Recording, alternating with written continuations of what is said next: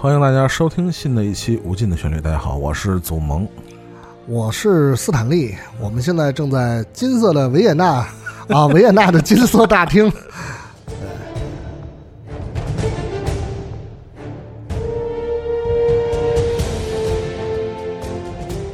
跟司老师说的啊，这是我们继续我们上一期的话题啊，就是关于。漫威星球的这个话题，我们聊一下这个四个阶段的漫威电影里的主要角色的他们的电影的音乐和他的电影的插曲。是，下面我们要聊到的这位，上回我们也说了啊，很容易猜到，就是这个复联的三巨头之一的第三位，就是奥丁之子啊，就是雷神啊。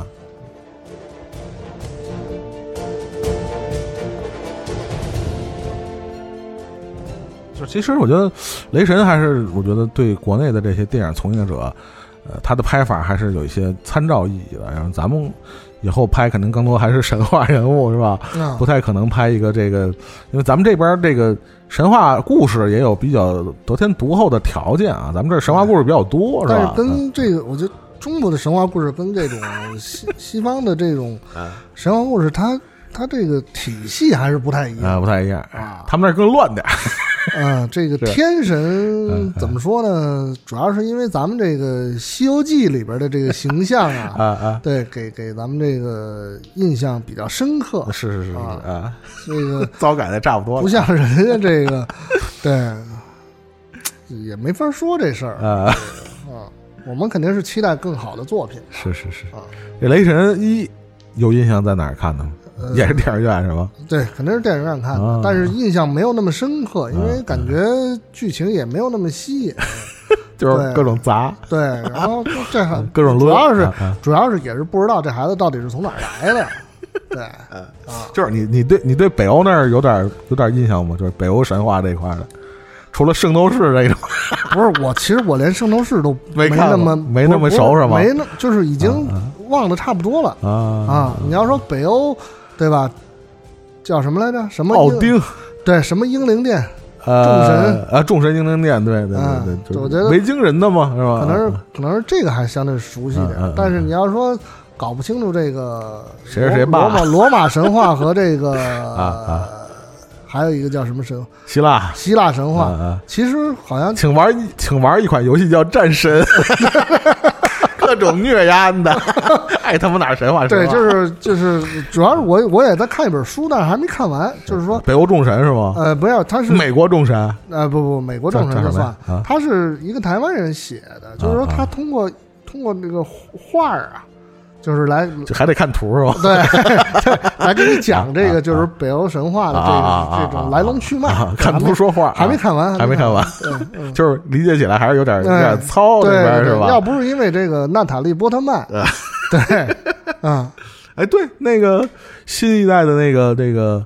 呃，漫威的这个计划里边就有有娜塔莉波特曼，就是女女雷神嘛。啊，是啊，女雷神 是。但是在我玩的这漫威这个游戏当中，女雷神的这个战斗力实在是不行。对，渣渣是吧？呃，不太不太行，不太行。对。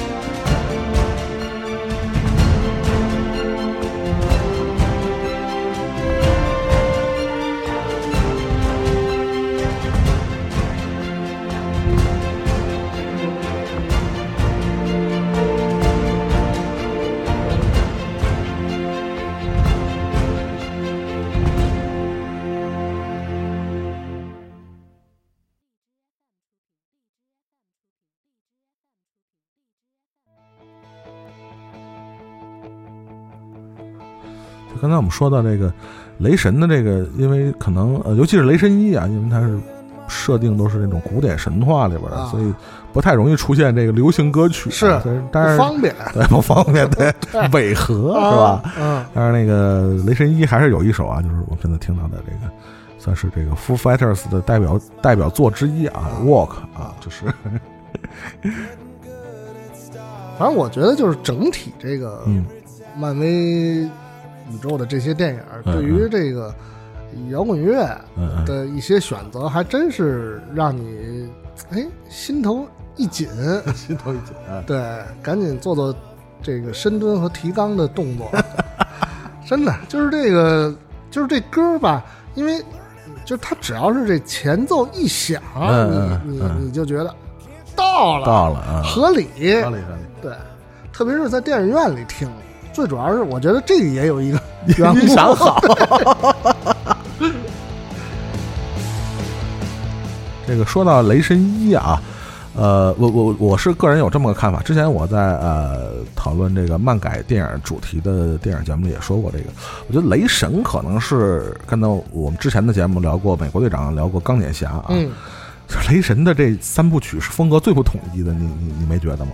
就三个电影支棱着，呃呃，就是不光是三个电影，是三个导演拍的，而且风格是完全可以说完全迥异的三部。他一是明显，因为他找的是这个英国导演肯尼斯布拉纳嘛，肯尼斯布拉纳是就是传统的最喜欢拍沙翁剧的那样的，就是类似风格的这个导演。明显他第一部想拍成一个比如经典的古典神话的那种风格啊。但是这个可能是市场没有 票房不太好，没有达到这个预期，对然后就拍了这个二的那种麻辣鸡丝那种特效的这种是吧？各种各种打什么的这种的，然后到三又变成那样的一个，但是三还是呃三还是可以的，比较燃，就是但是又加了好多那种。类似银河护卫队那种搞笑的那种那种风格，所以就说三部就是搞得真的还挺 挺怪的，但是符合市场规律。呃，对，就是据说是雷神可能还会，因为复联四的时候雷神确实只是胖了没挂嘛，就是 对，就胖子运气还不错是吧？就是，但是据说在后续的可能是银河护卫队三或者是其他的，可能还会有雷神的互动。啊，就这个角色本身还有故事啊，对，上了船了，对后后续可能还有他的故事，不知道最后会给雷神安排一个什么结局。而且这个就是复联四，咱们说这个呃，雷神和呃星爵两个人之间的这个 也还是蛮有意思的。是是是是，就是这个，就是星爵日子不好过，你知道吗？对，这雷神这么个货，我跟你说，哎，好惨。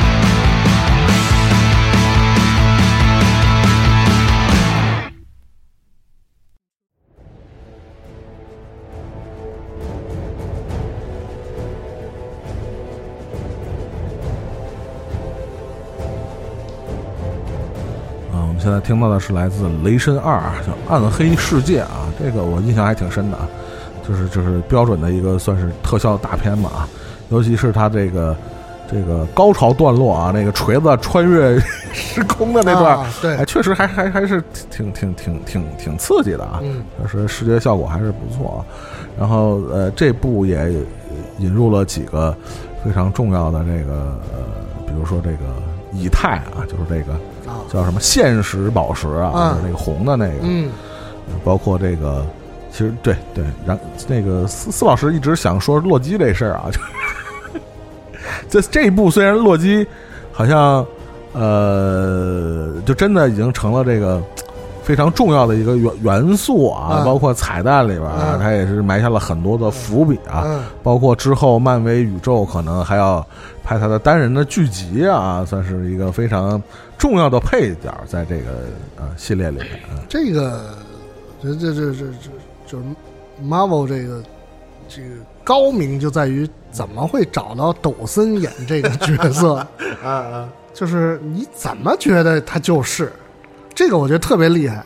就是选选角导演肯定是先提案的时候，这个是非常厉害的，就是能够让一个我觉得能够让我们普通的这种呃电影爱好者、嗯。然后觉得说他就这个演员就是这个角色，嗯这个是非常厉害的。没错没错，啊。就是包括说到这个。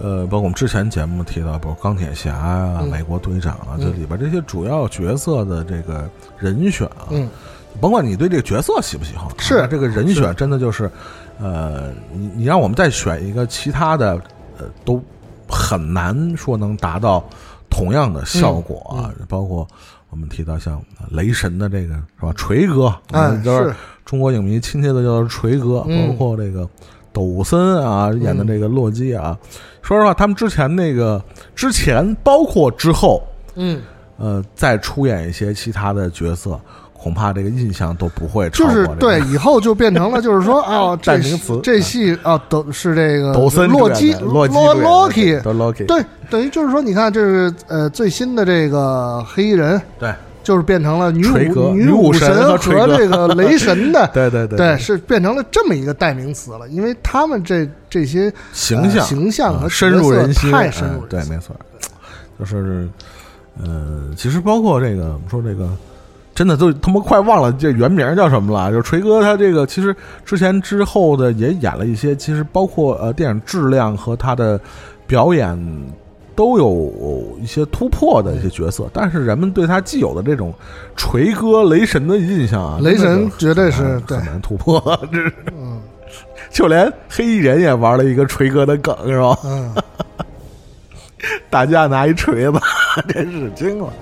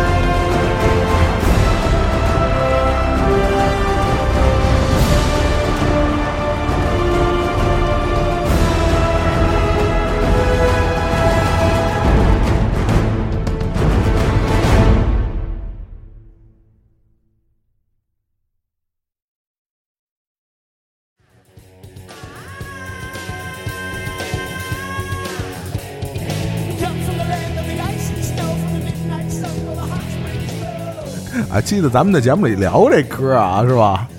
这这钱花的真值，这个是不是到底真的花了那么 那么多钱？那么多钱，这个 其实，呃，咱们就就不不不去这论证它的这个真实性、合理性啊。这个花那么多钱也应该，对。这个没花那么多钱呢，也那肯定就是把钱弄到别的这个方面去了。但反正《雷神三》里这歌没少用，这个歌是真是用的这个，我觉得绝对不比哎《钢铁侠一》里边的《Back in Black》的这个，啊。就是这种同等量级的这种跟电影之吻合。互动。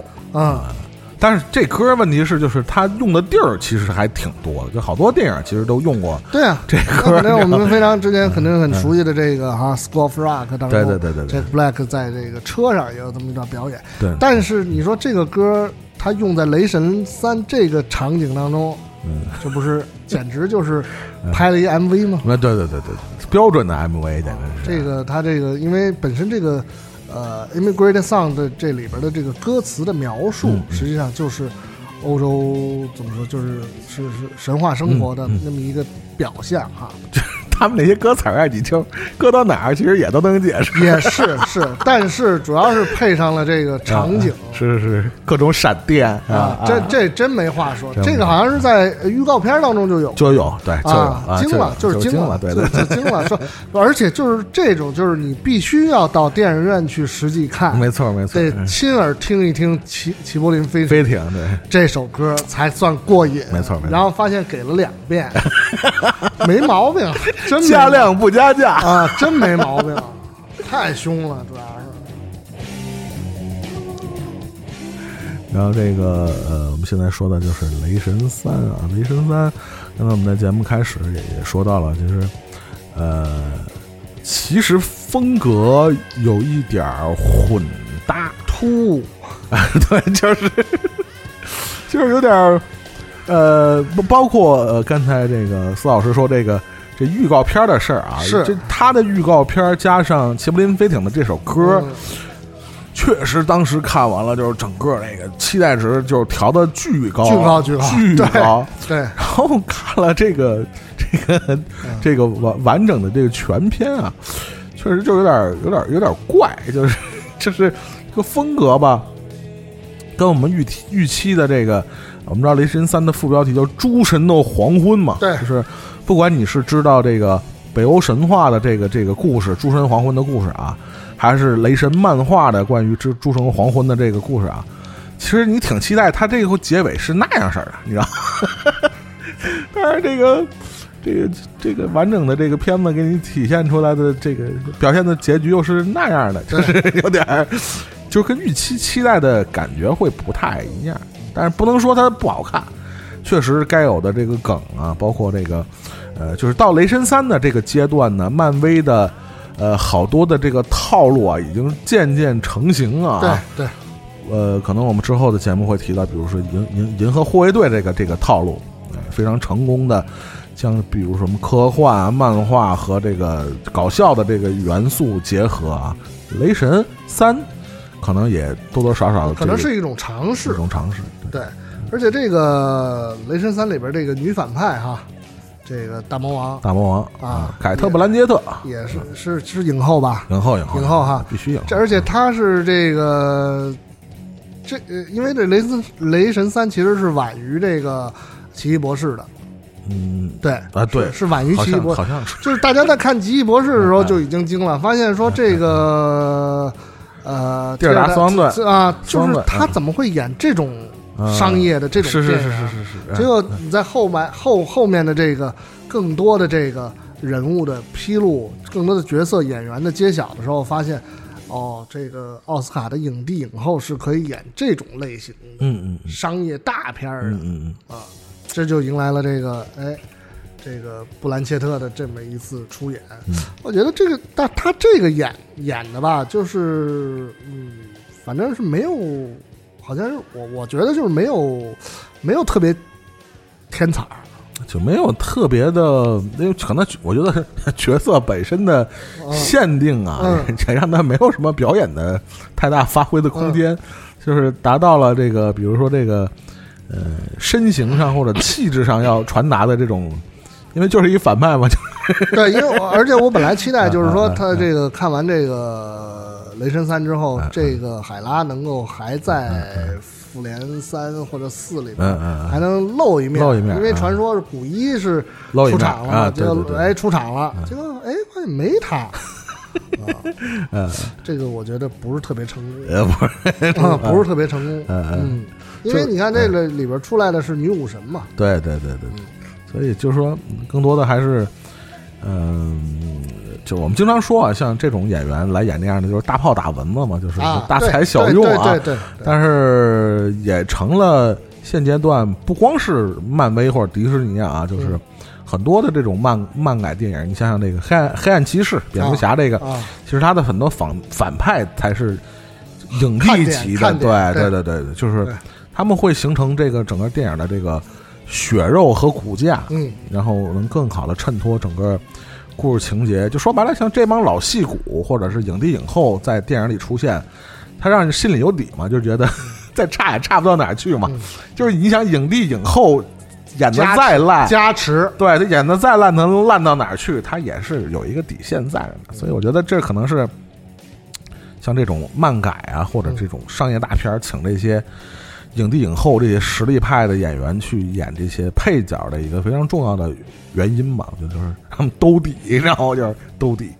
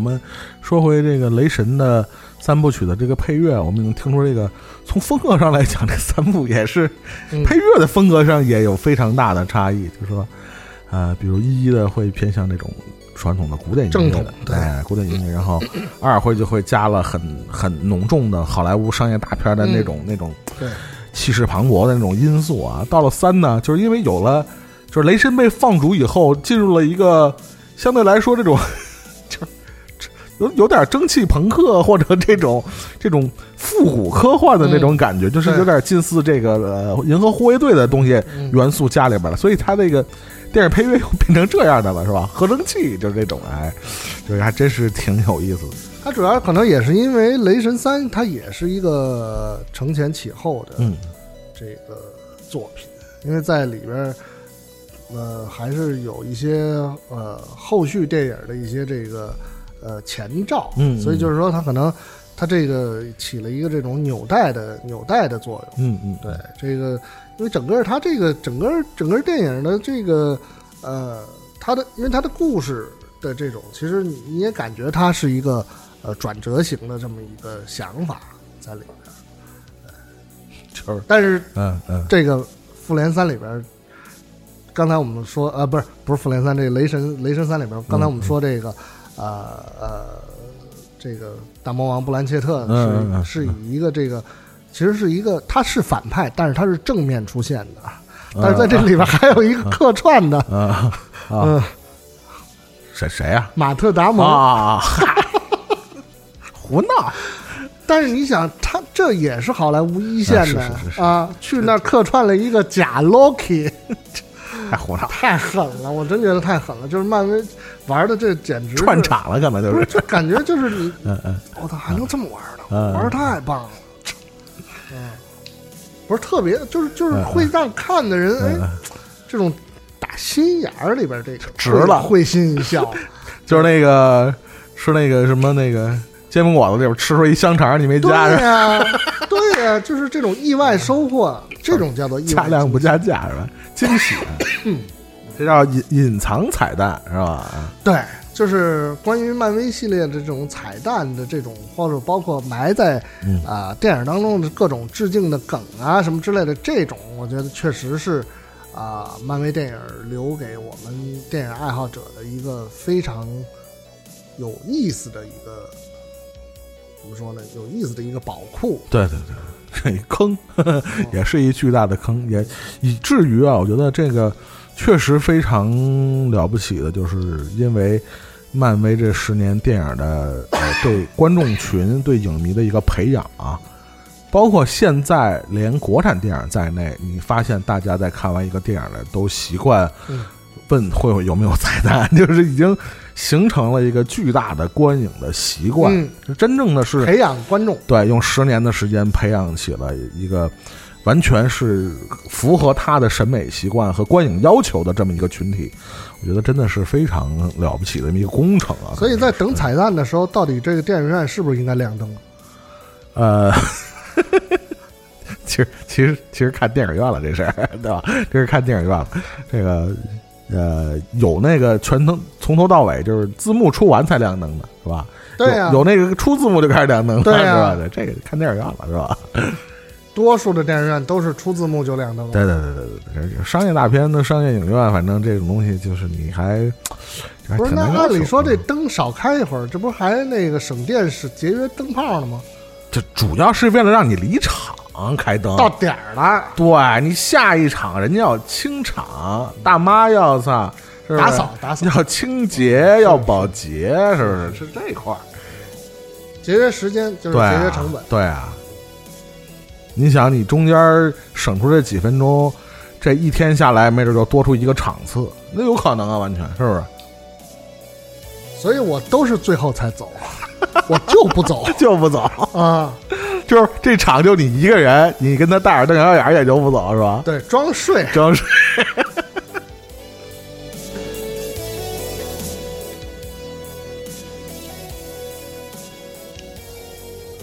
那这个我们这一期关于这个雷神啊这三部曲的这个啊这个系列的配乐和它的插曲啊，嗯跟大家分享也就这么多了啊。那个 看看我们下期和大家分享的会是哪一位哪一位英雄好汉，是吧又是一位英雄好汉，又是一位，也可能是一群，是吧？嗯啊，也是希望大家这个期待我们的下期节目啊，我们下期节目再见，拜拜。再见。